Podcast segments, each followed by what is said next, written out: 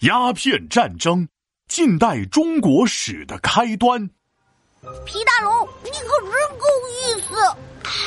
不仅带我来福州玩，还给我买各种好吃的，有鱼丸，有拌面，还有橄榄核蜜饯。哈哈，那当然，跟我出来不仅有吃的，有玩的，还有知识学。所以下一站我们要去哪里呢？当当，就是这里。嗯，居故徐泽林。哎呀，念反了，倒过来。哦，林则徐故居。这个林则徐是谁呀？这个林则徐是晚清著名的大臣，也是民族英雄，曾经带领大家销毁过鸦片。鸦片是什么？啊，好吃的吗？不会是鸭子做的薯片儿吧？闹闹，这个鸦片可不能吃，是毒品。碰了以后，你会对它上瘾难自拔，精神萎靡，头发麻，瘦骨嶙峋像恶鬼，濒临死亡，满地爬。啊，这也太吓人了吧！这么可怕的东西是从哪里来的呀？别着急。听我慢慢给你讲，清朝末年的时候，英国发展很迅速，想在中国卖他的货物，掠夺你的资源，打开你的门户，把你变成他的殖民地，一步步。然后呢？中国人买他们的东西了吗？当时英国往中国卖的羊毛和呢子布，在中国根本就不好卖。你想啊。纺织技术哪家强？中国自古王中王，而中国出口到欧洲的瓷器、茶叶、丝绸却大受欢迎。每年英国都有大量的白银流入中国，这样英国人赚不到中国人的钱，反而还要给中国大把大把的白银。然后英国政府就急了：咋的？做买卖不是你情我愿的事情吗？清政府不想做，英国人还能硬来吗？不要低估敌人的卑鄙程度。当时的英国一看这情况，开始玩起了花招，居然开始偷偷往中国走私鸦片、贩卖毒品。这下局面一下子反过来了，鸦片贸易给英国的鸦片贩子带来了惊人的暴利，中国的白银开始哗啦啦的往外流，国库越来越空虚。这还真是小 baby 的妈妈给小 baby 开门，baby 到家了。如果光费钱也就算了，重点这个鸦片它费人呐。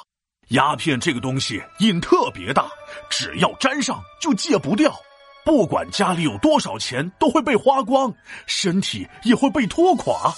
只要开始抽鸦片，那人就不再是人，而是废人。我们老师说了。毒品千万碰不得，它就像一条大毒蛇。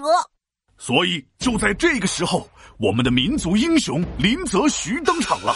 在道光皇帝的支持下，林则徐被任命为钦差大臣，前往广东禁烟。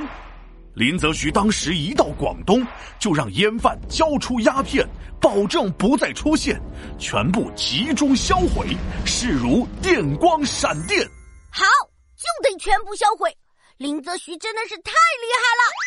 诡计多端的英国人一看这情况，完了，好不容易占领的中国市场又没了，必须想办法夺回来。于是，他们又想了个阴招。我知道，他们肯定是想卖点别的东西，所以是新的商品产生。不是突然发起战争。啥？你没听错。为了把中国当做他的殖民地，倾销他的商品，掠夺中国的资源，英国在一八四零年发动了鸦片战争。当时英国派出士兵和舰船一路北上，特别烦，清朝根本敌不过，没打几下就玩完。唉，当时的中国也太弱了吧！是啊，打不过怎么办？清政府只好求和，并且接受了英国提出的全部条件，割让我们的香港岛，赔偿白银可不少，开放五城做口岸，关税多少中国自己定不了。就这样，在一八四二年，清政府被迫同英国侵略者签订了不平等条约《南京条约》。这也太欺负人了！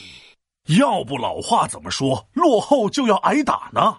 当时清政府的腐败让中国变得落后、好欺负。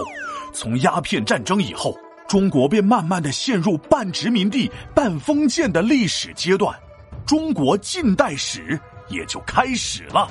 哼，还好现在的中国强大了，我一定要好好学习，长大以后报效祖国，让中国变得更强大。再也不会被别的国家欺负了。皮大龙敲黑板，历史原来这么简单。清末鸦片战争屈辱就此诞生，西方列强欺压，开始近代纷争。